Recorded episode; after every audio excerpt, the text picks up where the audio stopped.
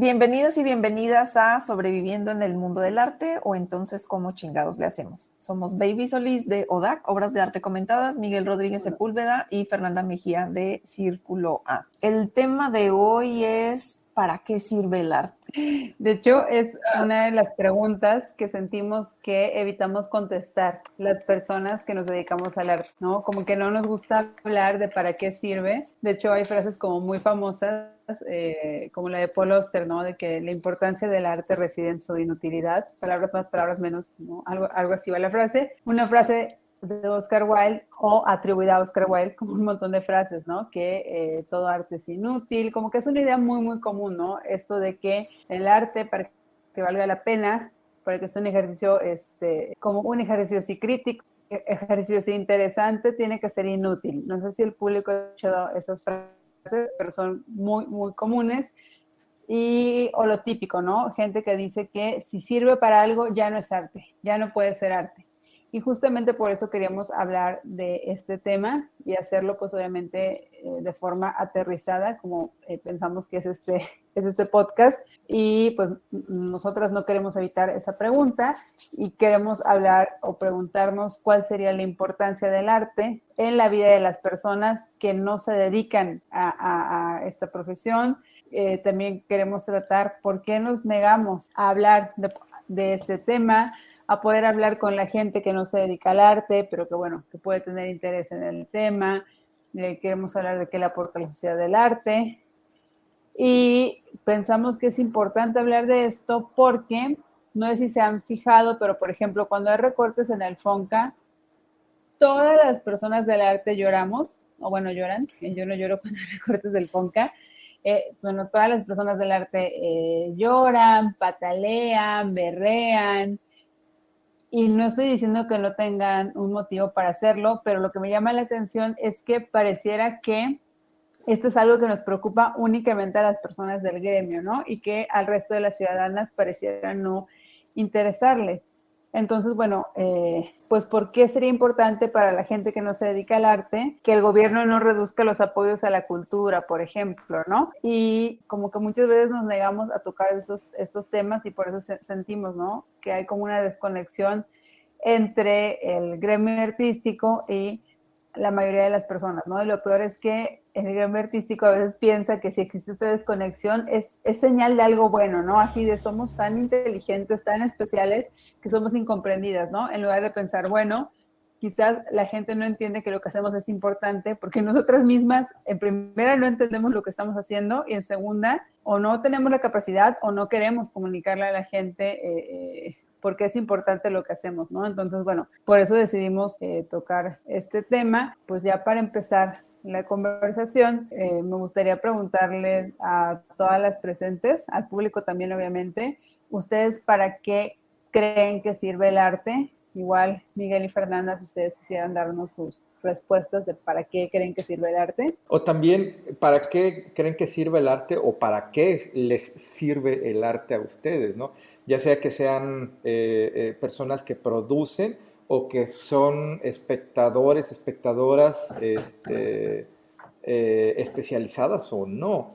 Y, bueno, retomo un poquito lo que decías ahorita, baby, y creo que como en ese asunto de, tener la posibilidad de explicar cuál es la importancia de lo que hacemos, creo que, no sé, me, vino, me vino a la cabeza de inmediato, eh, hace dos años que empezaba la pandemia este, y que todo el mundo estábamos encerradísimos, encerradísimas en nuestras casas, bueno, una buena parte de la, de la población, y, y, que a pesar de que siempre está como esto en el aire, de que no sirve para nada o lo que hacemos no debe de servir para, para nada, eh, pues fue muy evidente cómo el, la literatura, la música, las artes escénicas, obviamente el, cine, este, eh, quedó como eh, muy claro cómo, cómo funcionó, más allá en términos del de, el tiempo o el entretenimiento,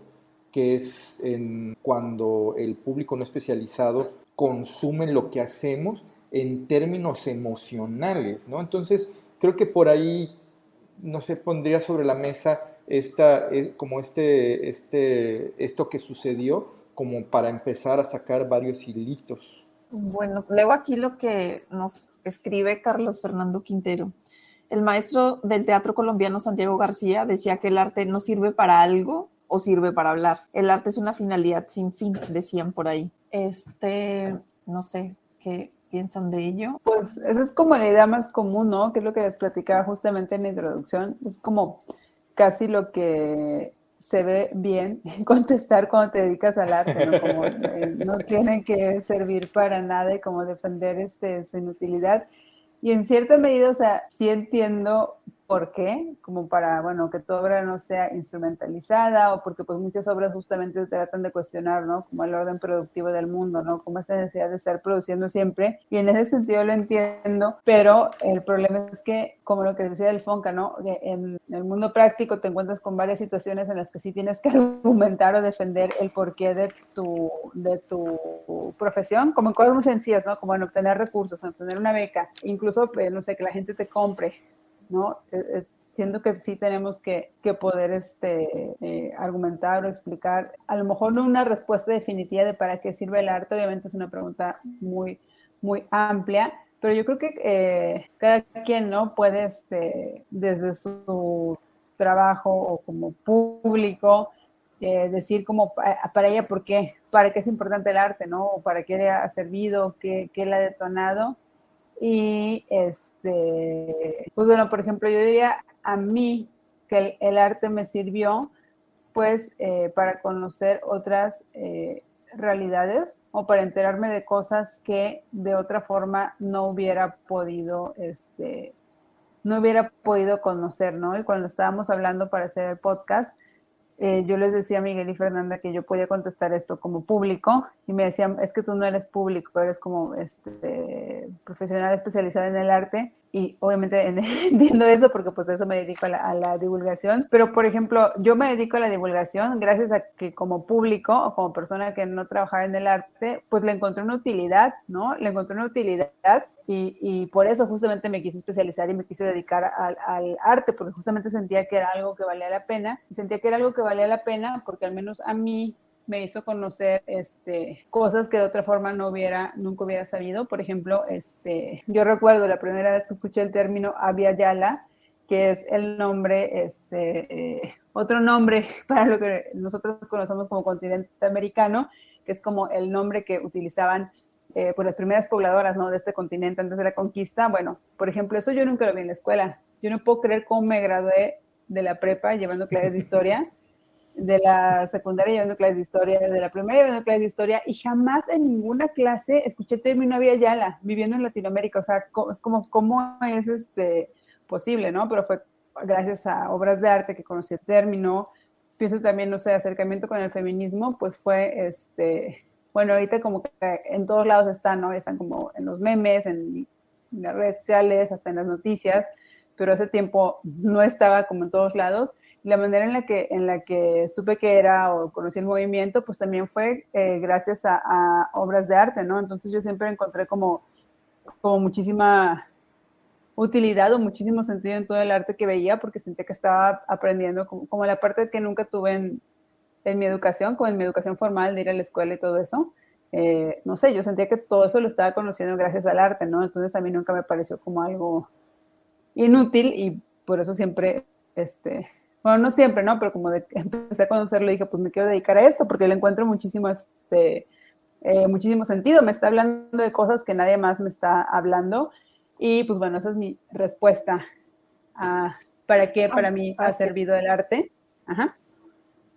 Sí, pues para mí creo que es más bien un asunto muy intuitivo de, posibilitarme imaginar cosas, o sea, como que el, arte me ayuda como a disparar la, imaginación y hay como un disfrute en ello, o sea, es como una cosa más de las sensaciones, este, como espectadora, o sea, pensando como en, no, no como creadora, sino como espectadora de las obras de arte, hay, hay un asunto como de eh, como de, poder conectar con, sensaciones este, que de pronto el lenguaje hablado eh, no lo puede transmitir, pensando en, en estas obras que son eh, plásticas o visuales, o incluso con el cine también, cuando se generan ciertas atmósferas.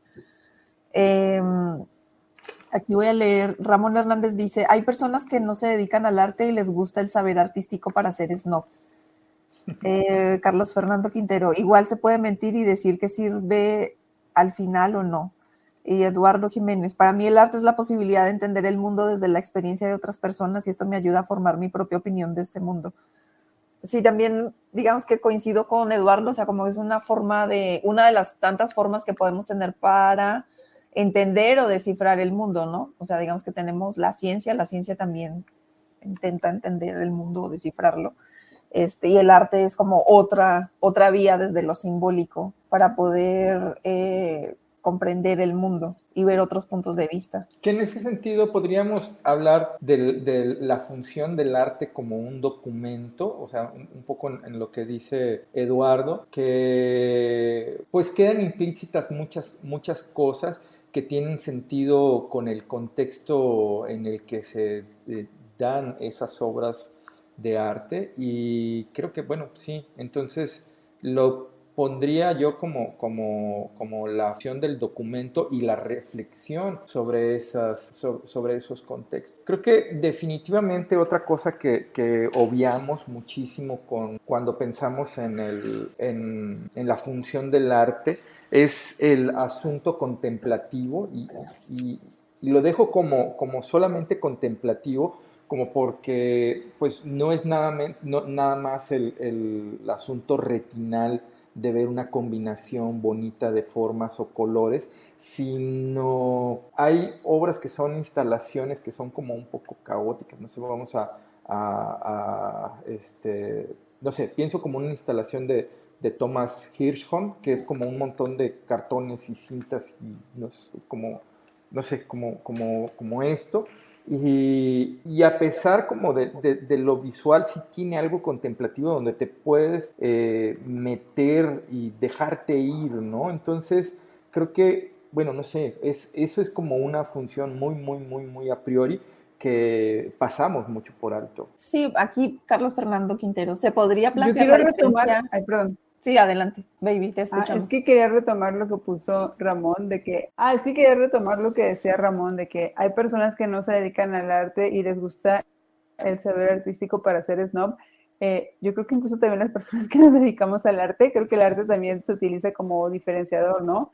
Como forma de, de incluso de, de distinción, de, de distinción, ¿no? Este, no sé, a veces sí, como tener conocimiento sobre cierto tema que no es tan popular, pues te ayuda como a distinguirte del resto de las personas.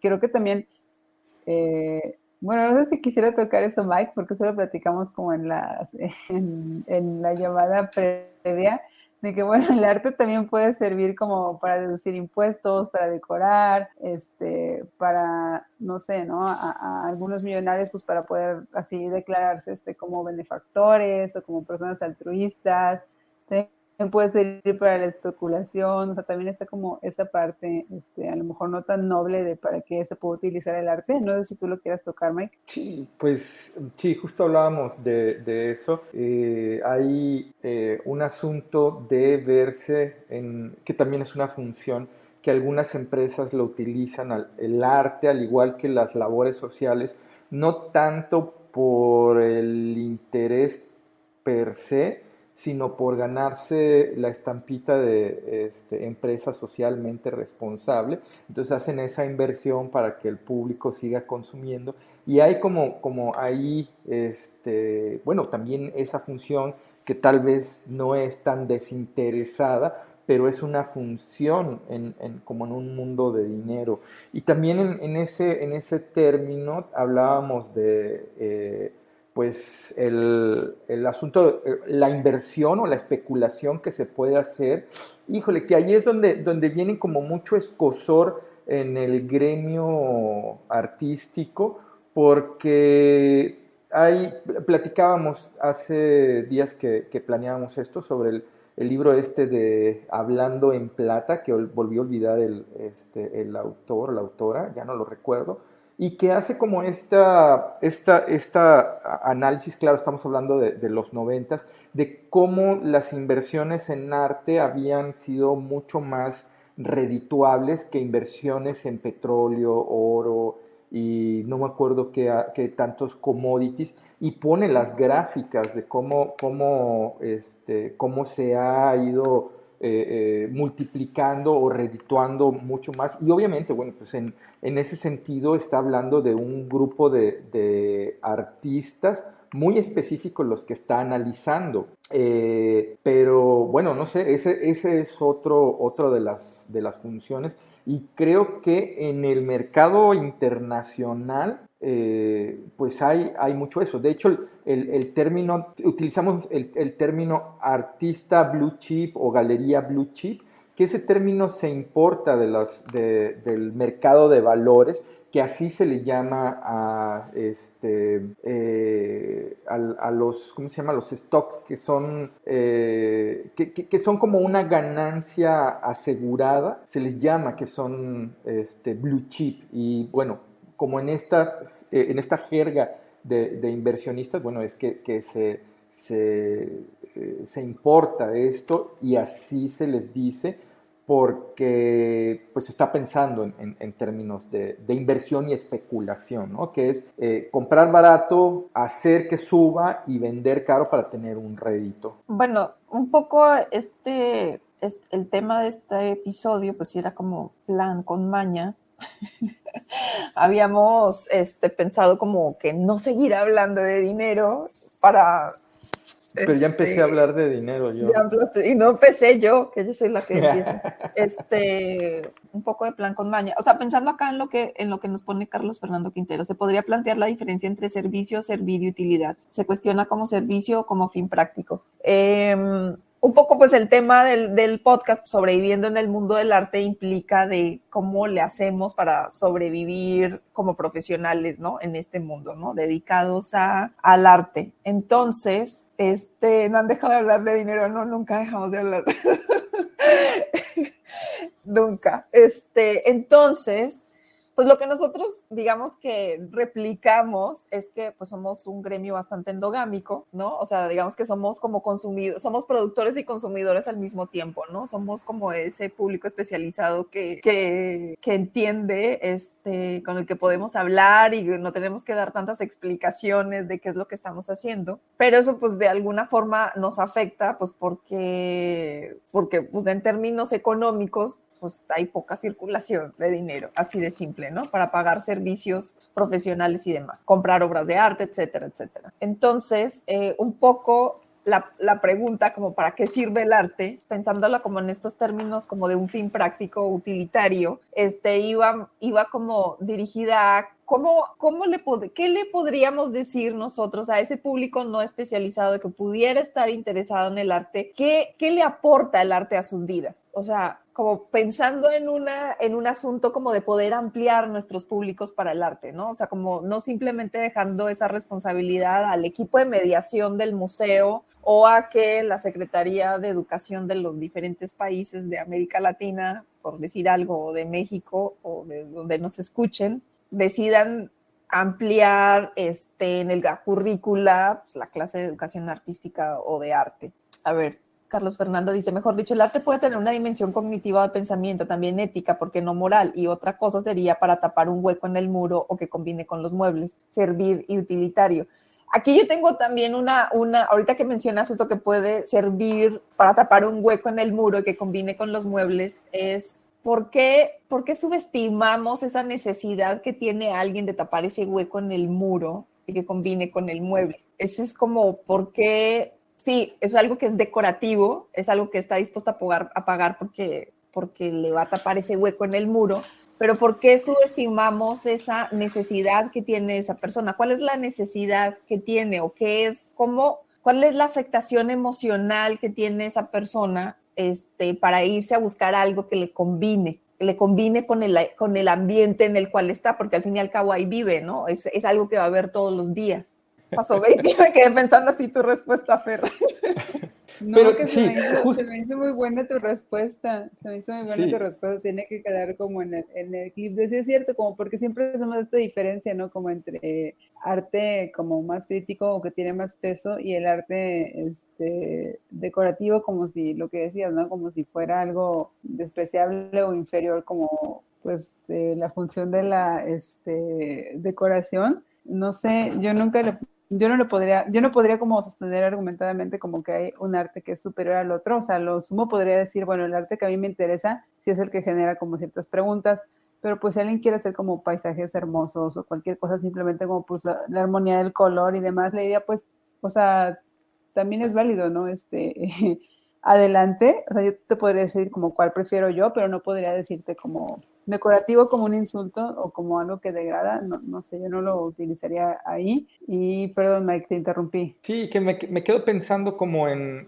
eh, eh, cuando he dado algunos talleres de algunos talleres por ahí y que siempre ponía la pregunta el, o el tema también sobre la mesa que, hay un conflicto porque para nosotros, las personas especializadas, es decir, los artistas, la gente que hace crítica, la gente que hace investigación, estudiamos, bueno, yo no estudié la carrera de artes, pero, pero la mayoría estudió la carrera de artes, una maestría, un doctorado, y de alguna forma, bueno, de alguna forma más bien, el tiempo, nuestro tiempo de calidad lo vaciamos y lo, lo invertimos en generar reflexiones, generar obras, generar eh, productos estéticos y, generar un montón de cosas, pero ese es nuestro tiempo de, calidad, nuestro tiempo laboral de calidad, que, lo invertimos reflexionando, escribiendo, produciendo esas, esos, esas cosas, pero para el resto de, las personas que no son especializadas en, las artes visuales,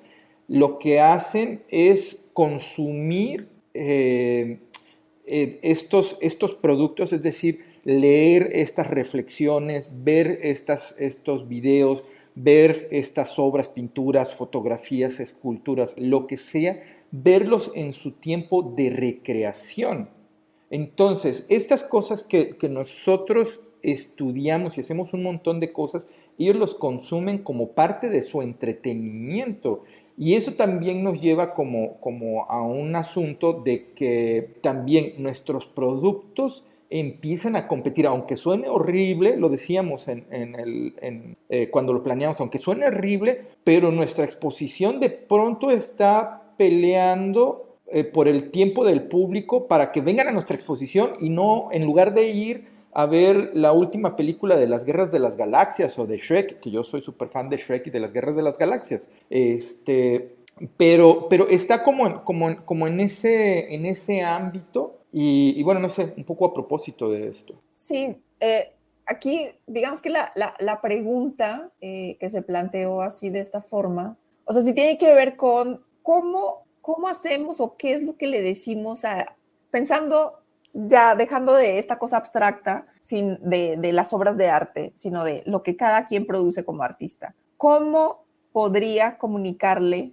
qué le aportaría a la vida de alguien esas obras que produce? Bueno, Carlos Fernando dice que para él es muy necesaria la distinción entre todo esto, entre arte, diseño o artesanía. ¿Sí? ¿Te refieres a eso, Carlos Fernando? Pero tú dices que para ti es muy importante esa distinción como a un nivel como académico, como docente, como, como crítico de arte o es una distinción eh, que necesita saber para poderle comunicar a, un público no especializado qué es, qué es lo que les estás diciendo? O sea, porque nosotros aquí, digamos, estamos partiendo de la base que lo que estamos produciendo es arte, no estamos produciendo ni diseño ni artesanía.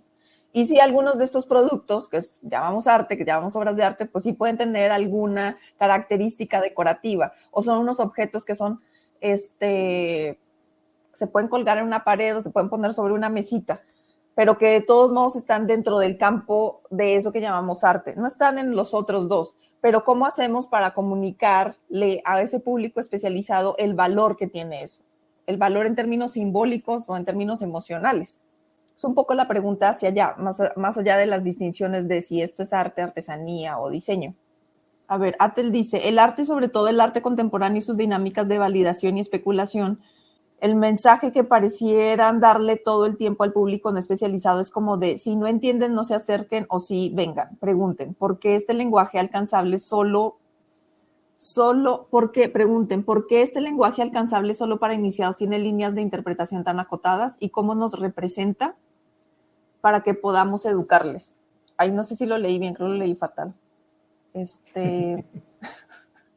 tendría que generarles una necesidad a la cosa en sí, ya sea la experiencia o tener el objeto, dice Ramón Hernández. Sí, yo creo que lo que dice Ramón es, está muy, muy eh, por dónde va el asunto. Dice, dice Ramón, tendrías que generarles una necesidad a la cosa en sí, ya sea la experiencia o tener el objeto. Y claro, de esa, de esa de eso parte el, asunto de, que tenga una, eh, una funcionalidad, ¿no? O sea, si les estás generando entretenimiento, si les, no sé, si estás haciendo videoinstalaciones, pero son lo suficientemente llamativas para esa persona, es que eh, pues pueden ir a verlas en, como si fuera entretenimiento, ¿no? Que se pasen a ver tu instalación y se queden una hora en lugar de ver una hora de, eh, las guerras de las galaxias o qué sé yo, o que si es una pintura, pues que les guste lo suficiente para que lo utilicen como decoración en, en su casa, o si esa pintura o ese objeto está abordando un tema histórico o, en particular que le conmueve lo suficiente para que se lo lleve, ya no necesariamente como decoración, pero sí como un asunto reflexivo que independientemente de si visualmente es grotesco o no, le causa un placer reflexivo y necesita tener ese, ese, esa obra o esa imagen en su casa y bueno, que ya ni hablar de lo que decíamos de, las inversiones, ¿no? De que simplemente se lleven el objeto para poder eh, comprarlo barato, especular, hacer que crezca su valor y venderlo para tener un rédito, bueno, pues eso este, pues es, otra de las opciones. Eh, yo saben que pondría sobre la mesa una función que yo utilizo mucho de las cosas del arte y que creo que eh, va más allá de, a mí como persona especializada como artista que produce arte y hago otras cosas en el arte que creo que también eh, puede ser muy útil para, para, el público en general, que bueno, sabemos que no existe público en general, pero me refiero al público no especializado el público consumidor de, de arte y cultura, que es la posibilidad de socializar. Y creo que hay muchos eventos de arte a los cuales sí voy porque me interesa ver eh, la videoinstalación o la pintura o los dibujos o lo que sea que es, pero me interesa ir y saludar a los amigos y amigas que andan por ahí, ¿no? Que sé que eh, después de una semana de mil cosas para arriba y para abajo, finalmente nos vamos a poder, eh, bueno, me gustaría decir sentar, pero en las exposiciones por lo general estamos parados, estar parados tomando algo y platicando con, con, la gente, con amigos, amigas. Creo que ese es algo que también, no sé, obviamos y sí es muy importante. ¿O qué opinan? Sí, eh, ¿A ustedes les causa algún conflicto saber que lo que hacen eh, se consume en el tiempo de ocio de las personas? Es que me quedé pensando en lo que dijiste hace rato, Mike, y es cierto, o sea, el arte es una cosa que consumes en un tiempo de ocio, ¿no? Como decía Fer también hace rato, yo porque no está considerado como necesidad básica, entonces es algo que se consume en tiempo de, ocio. Y algo que me llama la atención es que últimamente hay una discusión en Internet de que no haces arte, estás haciendo contenido, pero en realidad, bueno, incluso antes de las redes sociales, también estás haciendo contenido en el sentido de que eh, pues el arte se consumía en igual, ¿no? En tiempo de ocio. Eh, no es como que, bueno, si no es tu trabajo, pues cuando vas al museo, cuando tiempo de ocio, ¿no? En tu tiempo libre. Entonces quería saber eso, si, este, si les causaba a ustedes algún este,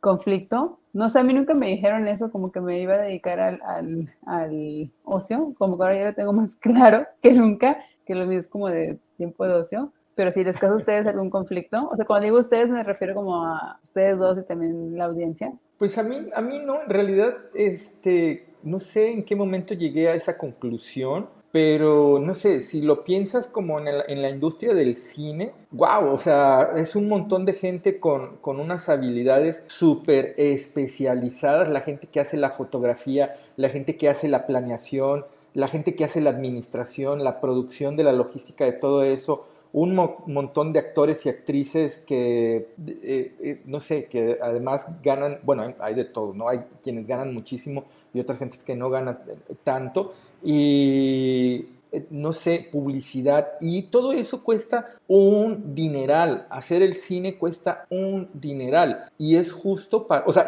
y, lo digo tanto producciones comerciales como puede ser este, Las Guerras de las Galaxias o Shrek, como, como puede ser una película de, de, de arte, de autor, y a final de cuentas los vamos a ir a consumir en en, pues en el tiempo, en nuestro tiempo de ocio, ¿no? Entonces, bueno, no sé, a mí, a mí como que no, no me, no sé, como que no, no me hace mucha mella, pues porque puedo hacer la analogía con eso y es como, bueno, pues hay un montón de directores este, que admiro muchísimo, y están en el mismo supuesto que yo, ¿no? Bueno, como en, en, otros, en otros niveles porque sus películas viajan por todo el mundo este, y sus presupuestos son absurdamente mayores, pero no sé, a mí eso me deja tranquilo. Pues cuando yo estuve en mi formación, no sé, universitaria, o sea, creo que eso nunca estuvo claro. O sea, yo nunca lo tuve claro como que esto que nosotros hacíamos eh, tuviera que ver como con el, con el espacio de ocio de los demás. O sea, como que esta actividad profesional nuestra uh,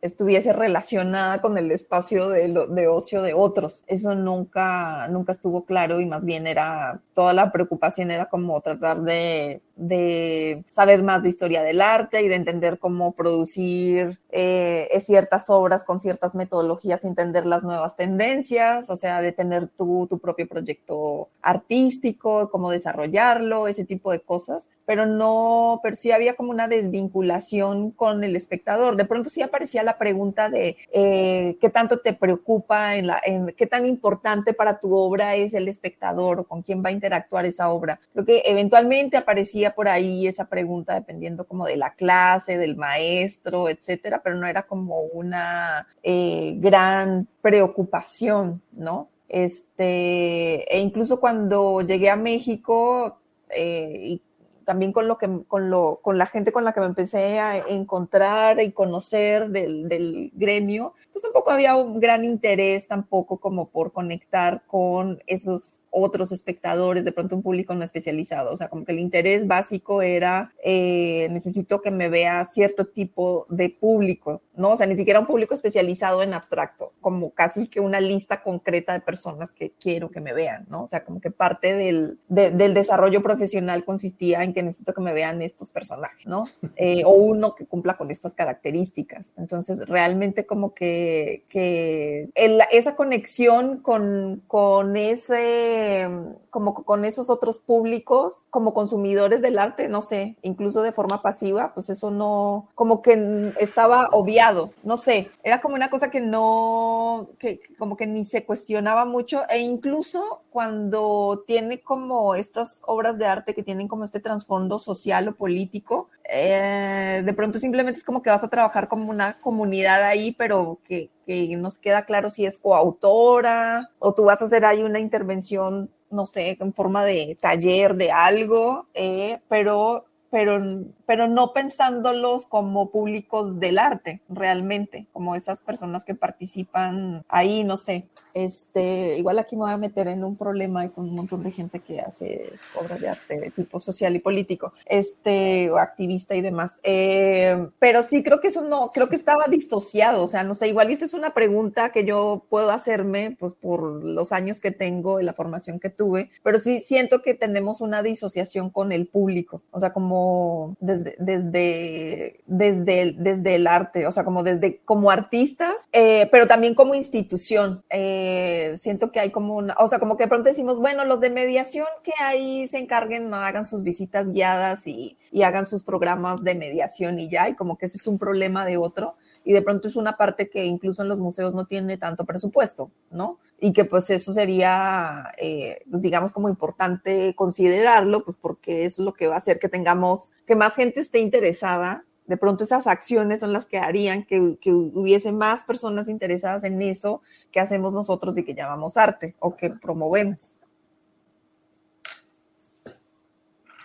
Un poco por ahí. Dice, sí, es, sí, Pues es que a mí se me hizo muy interesante como lo dijo Mike y yo nunca lo había este, eh, pensado y nunca recuerdo que alguien me hubiera dicho como que mi trabajo iba a ser el ocio de otras personas y que iba a ser consumido en tiempo de ocio. Y también lo que les decía de que ahorita mucha gente tiene esa discusión, ¿no? De que es que no haces arte, haces contenido, ¿no? Como algo para llenar el tiempo de ocio de las personas en redes sociales, pero pues desde siempre el arte ha sido para llenar como, ¿no? Se consume en ese tiempo, en ese tiempo, este, eh, en ese tiempo libre.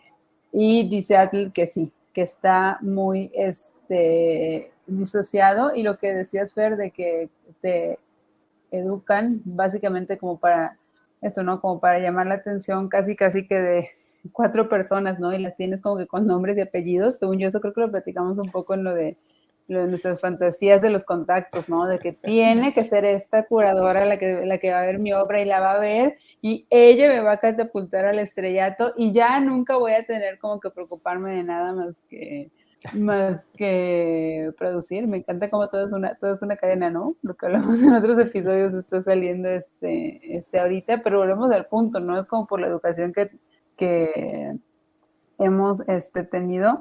Y pues no sé, creo que yo una vez les pregunté eso a, a, las artistas, como en una encuesta así random en ODAC, de que qué preferirían, si ser como conocidas como por todo el gran público, pero como que nunca ser reconocidas como por sus colegas o la gente del arte que ellas consideran importantes, o no ser reconocida como eh, entre grandes audiencias, pero tener como el reconocimiento de este como de la gente que tú consideras importante y creo, creo que ganó la de tener el reconocimiento únicamente de la gente que piensas este, importante y me acuerdo que un artista hasta me dijo de pues se va, a ver mal, pero la verdad es que a mí nada más me interesa este, pues sí, ¿no? Que me reconozca la gente que se dedica a lo mismo que yo. Este, o sea, yo sí estoy a favor de, que las artistas hagan lo que quieran, o sea, si quieren hacer algo como súper eh, complejo y nada más hablarle a cinco personas. Eh, o sea, por ejemplo, yo sí creo que es como el trabajo de divulgación o mediación o de, curaduría.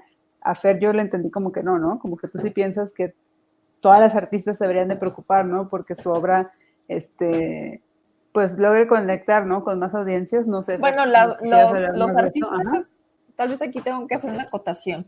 Los artistas que buscan vivir de la venta de su obra o que tienen la esperanza de vender la obra, o que están en una cosa de desean que un galerista los represente, este, que, que sí quieren vender su obra, yo sí creo que deberían de preocupar, o sea, no, bueno, no sé si usarla, deberían. Sugiero que, que se lo piensen, cómo conectan con esas otras audiencias, con esos públicos no especializados, porque pues de ellos, de que ellos se conecten con su obra dependerá pues también cierto volumen de ventas o ciertas cosas que esté vendiendo, porque, porque ah, está todo este tema de la obra de arte, pero también hay como toda una sección de merchandising alrededor de las obras de arte, que pueden ser incluso el libro, un libro, o sea, de pronto alguien no tiene el dinero para comprarte la obra, pero sí se compra un libro sobre tu obra, ¿no? Entonces, pues, eh, pues que es para lo que le alcanza. Eh, básicamente. O de pronto en algún momento podría tener dinero para comprar alguna obra seriada que tienes por ahí, no sé, alguna gráfica o algo por el estilo, este, un múltiple. Digamos, lo pienso más bien como en estos artistas que tienen este interés, estos y estos artistas, de vivir de la venta de su obra, ¿no? Ahora, los que quieren los que aplican a las becas y que solamente quieren aplicar las becas, pues bueno, eso sí que necesitan eh, más que todo el reconocimiento de sus pares, pues porque normalmente los jurados son los pares, ¿no? Entonces, pues ahí sí se necesita ese reconocimiento de los pares.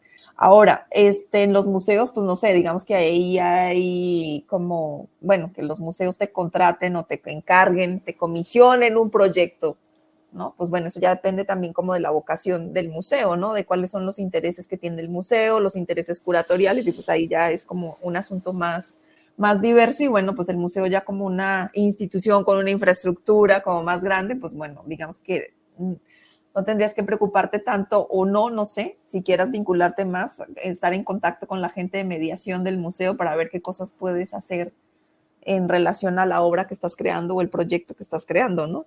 Bueno, Carlos dice. Ya, ya, te entendí. Carlos dice por aquí, bueno, entonces el arte sirve o es útil. Carlos, más bien tú dinos qué es lo que opinas. Baby, perdón, te interrumpí dos veces. Sí, según yo nosotros ya contestamos, ¿no? Yo ya dije, o sea, para mí, este, como en qué me había sido este, útil, ¿no? Al grado de que quise dedicarme a eso, porque siempre encontré que tenía como sentido las cosas que me estaba ofreciendo el arte y que no encontraba en absolutamente ningún otro lugar.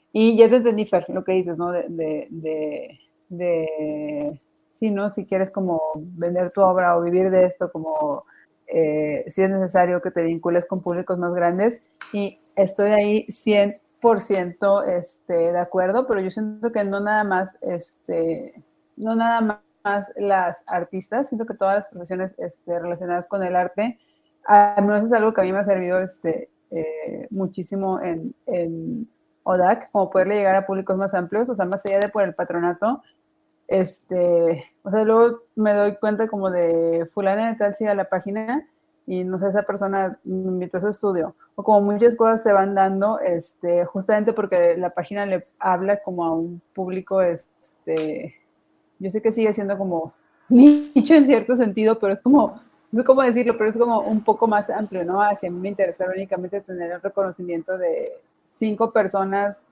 15 años más grandes que yo, que en los 2000 a lo mejor hicieron algo muy relevante en crítica de arte, no sé, ¿no? Ahí siento que sí, sí, como recomendación general sí le diría eso a cualquier persona que se quiera dedicar al arte como que y vivir de eso, que sí intenta hacerlo este, lo más amplio lo más amplio posible, o sea, realmente sí te es muy útil que tu proyecto le, o sea, pueda conectar con muchas, este, con muchas personas, ¿no? hasta como por temas de practicidad, igual y si no se te dio con tal esfera, pues se te da con la otra, ¿no? O si no con la otra. O luego, según en el arte es muy común como que nadie quiere decir nada como para no quedar mal con nadie, pero cuando te llevas bien con muchísimas personas dices, pues bueno, quedé mal con tres, pero pues estos otros tres sí, sí apreciaron como mi honestidad, ¿no? Entonces, eh, o como mi, crítica honesta, lo que sea. Entonces siento que sí, como con muchas cosas prácticas, sí es verdaderamente muy útil, eh, eh, pues intentar no ser tan este, endogámicas. Y pues, ¿qué les parece si eh, pasamos a las, hablando de esto de intentar no ser tan endogámicas, ¿qué les parece si vamos eh, pasando a las, este, a las soluciones? Porque ya casi vamos a cumplir los Ahorita me acordé de, de, algo, de, hay una librería en Bogotá que me gusta mucho, que es la librería Lerner, y una en el centro. Y una vez, este, estaba ahí, vi, una entrevista que le hicieron al librero de la Lerner y él decía que le, decía a los empleados que a los estudiantes los dejaran tranquilos libremente este, circular por la librería y ojear los libros, que no los presionaran y se quedaran mucho tiempo ojeando los libros o leyendo incluso, que como que sí lo permitieran, eh, porque, porque en el futuro eh, era claro que no iban a comprar nada. ¿no? Y que el propósito, un propósito de la librería era pues vender los libros, ¿no? Y que era claro que estos estudiantes pues no tenían el presupuesto para comprarlos, pero este, más adelante, cuando lograran salir de la escuela y, este, tuvieran un trabajo, más adelante iban a llegar a la librería a comprar algo, porque además, porque, porque ya habían tenido la experiencia también de estar en la librería hojeando los libros y cosas que les gustaban, ¿no? Entonces, eh, no sé, me acordé ahorita, ahorita de esto de, de, de, la importancia también que tiene la difusión y la divulgación artística, ¿no? O sea, como que de, de, poder hablarle a una audiencia mayor y ahorita con las redes sociales, bueno, como vivimos este mundo de las redes sociales, pues sí es posible que tú, este, con la obra que tú haces, que tengan las características que tengan, o sea, social, política o no, este, poder conectar con, con ese público que es un público más amplio que está interesado también en esos mismos temas y que puede conectar con tu obra. Y que es un tema más bien que tiene que ver con divulgación, de qué manera estás divulgando tu obra más allá de ciertos, ciertos espacios, ciertos museos, ciertas instituciones, o que lo validen pues tus colegas o ciertos personajes, ¿no? Sino como poder encontrar una salida de, de conectar eh, con gente que se sienta afectada o tocada en el buen sentido con eso que tú estás haciendo. No sé si eso también entra, eso ya sería como entre las soluciones, lo que acabo de decir. Pues yo, yo como, no sé si soluciones, pero me quedaría como con, con, con el asunto de siempre pensar eh, por qué vale la pena hacer o consumir las obras que estamos haciendo.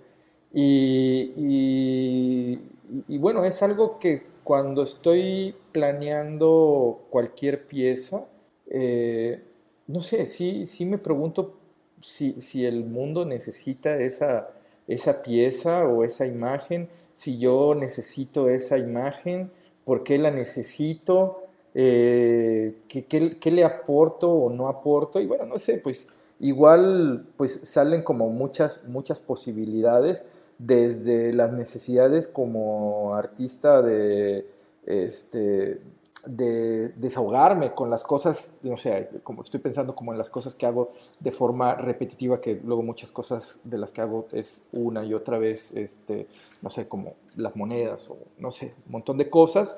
Este, y si estoy aportando una reflexión o una opción para acercarse o entender algo, bueno, pero esas son, son como mis, mis posibilidades, ¿no? Pero eh, que pueden ser válidas o no para otra gente, ¿no? Pero yo sí diría que este, a los colegas eh, artistas, pues hacernos esa pregunta, ¿por qué valdría la pena que alguien eh, consuma esas imágenes que estoy, que, estoy, que estoy produciendo, que estamos produciendo? Y bueno, no sé, tal vez, tal vez es, es demasiado chocante que, que proponga hacernos esas preguntas sobre las producciones artísticas propias, pero pues no sé, son, son mis procesos y, pues no sé, son cosas por las que yo paso y les propondría hacerse esa pregunta.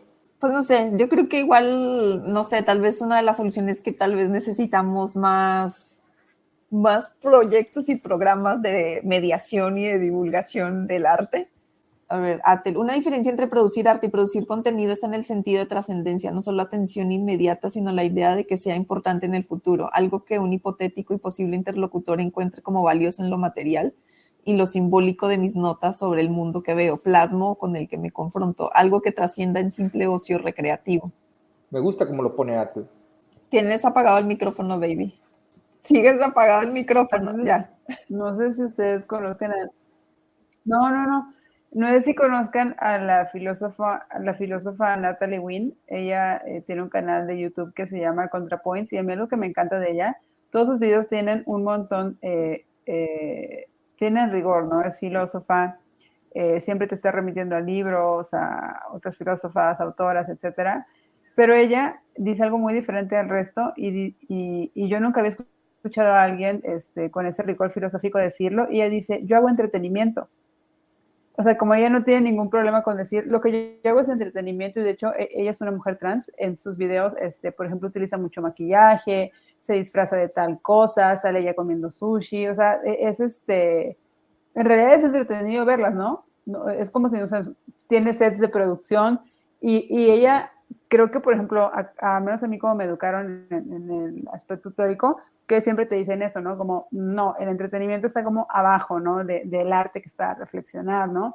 O el arte sí trasciende a diferencia del contenido. a mí me encantó escuchar a una persona con ese rigor decir, yo hago entretenimiento y lo que hago no es menos valioso. De hecho, justamente porque ella asume que lo que hace es entretenimiento, sus videos están tan bien hechos que tienen millones, millones de, este, de reproducciones y realmente te está planteando este, eh, eh, cosas interesantes, ¿no? Y quizás si ella se asumiera, como muchas personas de arte nos asumimos como, no, lo que yo hago es serio, ¿no?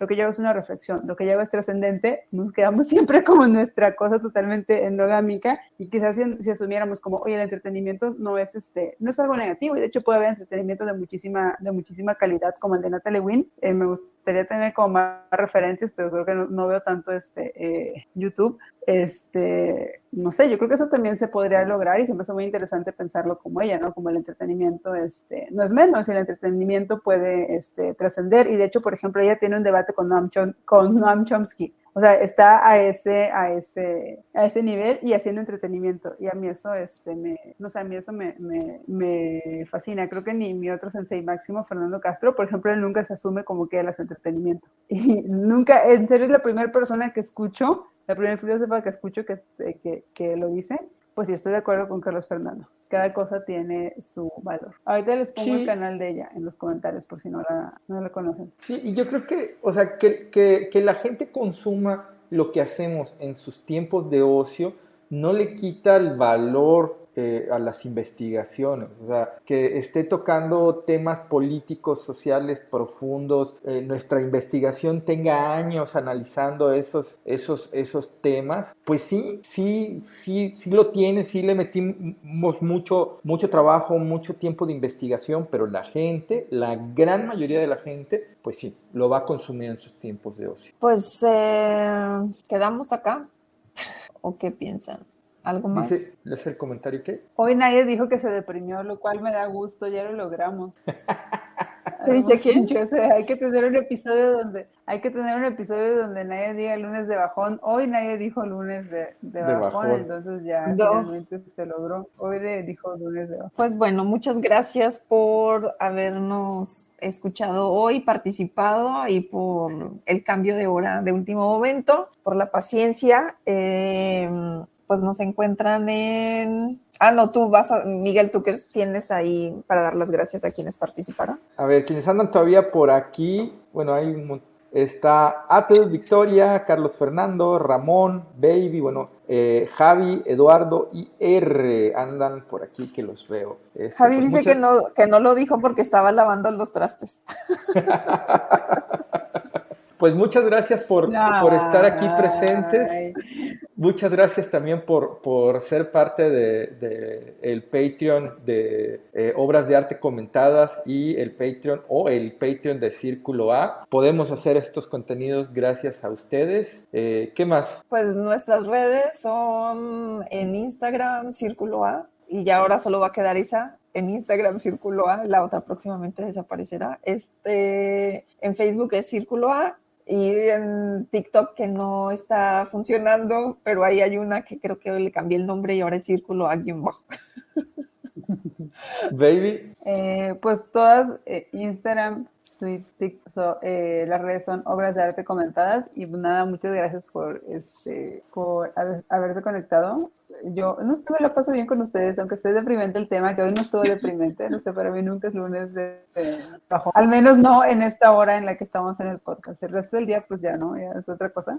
Pero pues muchas gracias por haber entrado. Sí, yo también me la paso muy bien aquí con, eh, con, con, ustedes. Eh, bueno, mis redes sociales, Miguel Rodríguez Sepúlveda, artista visual, Facebook, Twitter, Instagram, TikTok y el LinkedIn que sigo sin entender para qué, pero ahí está. No entiendo para qué lo usa la gente. Buenísimo. Pues muchas gracias por haber venido y escucharnos. Eh, si lo están escuchando en el podcast, en en las eh, plataformas de streaming, por favor compártanlo con sus amigos, amigas y colegas. Chao. Bye. Hasta luego. Bye.